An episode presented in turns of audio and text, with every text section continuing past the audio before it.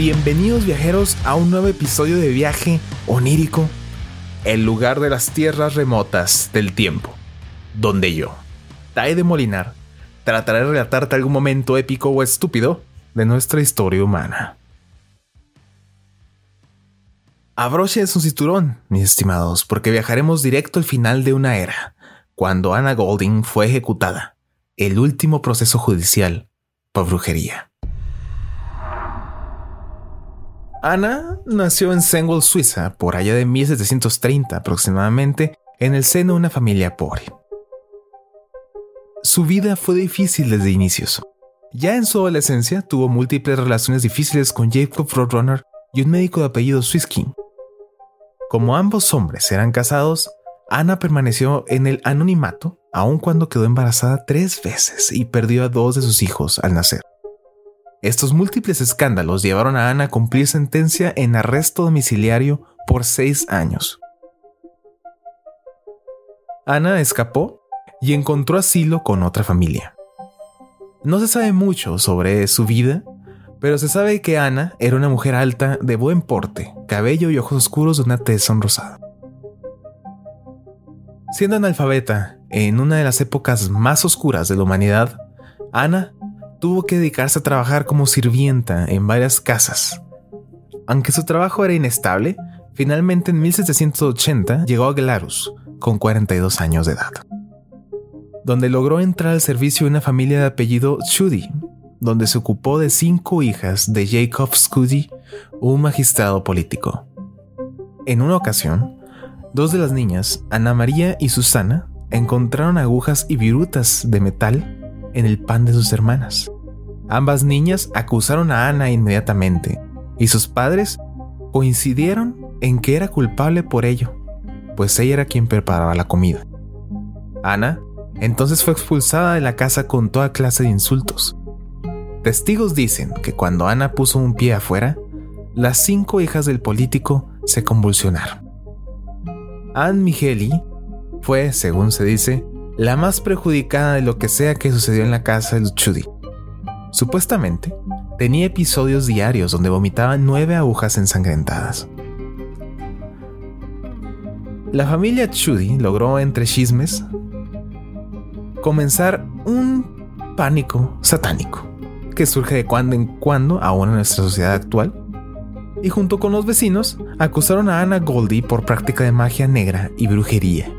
Sorprendentemente, los signos de envenenamiento que tenía Anne Migeli, fuera de los supuestos clavos, fue de las cosas que menos se mencionaron en la denuncia, aunque sí fue la excusa perfecta para mandarla a arrestar, porque solo la bruja que pone una maldición puede quitarla. Anna Goldie fue buscada por las autoridades. La encontraron y arrestaron en una villa cercana donde estaba ejerciendo de granjera fue llevada a Glarus el 21 de febrero de 1782, donde pusieron a prueba la superstición y pusieron a Anna Goldie con las hijas de la familia Chudi. Las niñas, sobre todo aquella que tenía los síntomas más graves, se sintieron bien instantáneamente. No necesitaron más pruebas. Anna Goldie era una bruja. Durante las siguientes semanas, probablemente con ayuda del inefable Maleus Maleficarum, Ana fue torturada hasta que confesó haber hecho un pacto con el diablo. Lamentablemente, ya sabemos por dónde va esta historia. El absurdo proceso judicial contra las brujas se puso en vigor para la condena. Si la mujer torturada soportaba y se mantenía declarando como inocente, mentía y era ejecutada. En cambio, si la mujer confesaba, entonces solo la ejecución podía salvarla. Absurdo.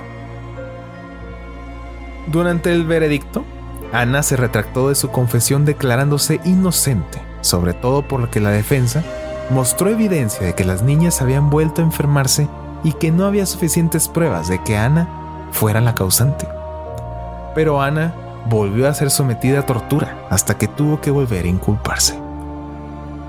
La comunidad para ese momento había cambiado sorpresivamente de opinión y pensaba que el juicio contra Ana sencillamente había ido demasiado lejos. Las autoridades, a pesar de estar en aprietos por el término de bruja, decidieron juzgar a Ana como culpable del cargo de envenenamiento, condenada a la decapitación el 18 de junio de 1782. Tan pronto como la prensa quiso publicarlo todo, la mayoría de los informes fueron destruidos. Ana Goldie esperó siglos para poder ser reivindicada, todo gracias a un periodista local llamado Walter Hauser, quien se dedicó a escarbar la historia de la última bruja enjuiciada de Europa.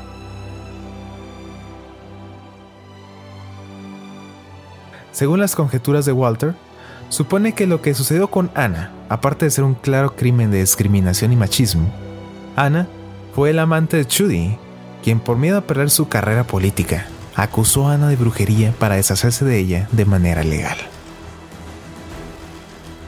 En el 2007, el Parlamento suizo expió públicamente las culpas de Ana y determinaron que el proceso fue viciado por prejuicios y parcialidades inadmisibles.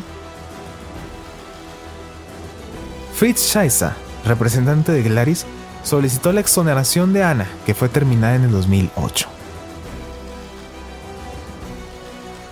La memoria de Ana Golding se mantiene viva en un museo en Glaris, a pocos metros del lugar donde fue decapitada. Su historia fue retratada lo más preciso posible en la película de Anna Golding, La Última Bruja, en el año de 1991. Ahora, Anna Goldie es un símbolo del movimiento feminista que la injusticia jamás va a olvidar.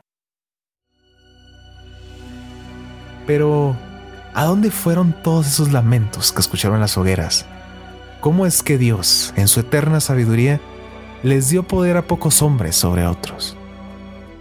Ahora, las noches de luna llena esconden detrás un aquelarre en ruinas, conjuros de amor y premonición.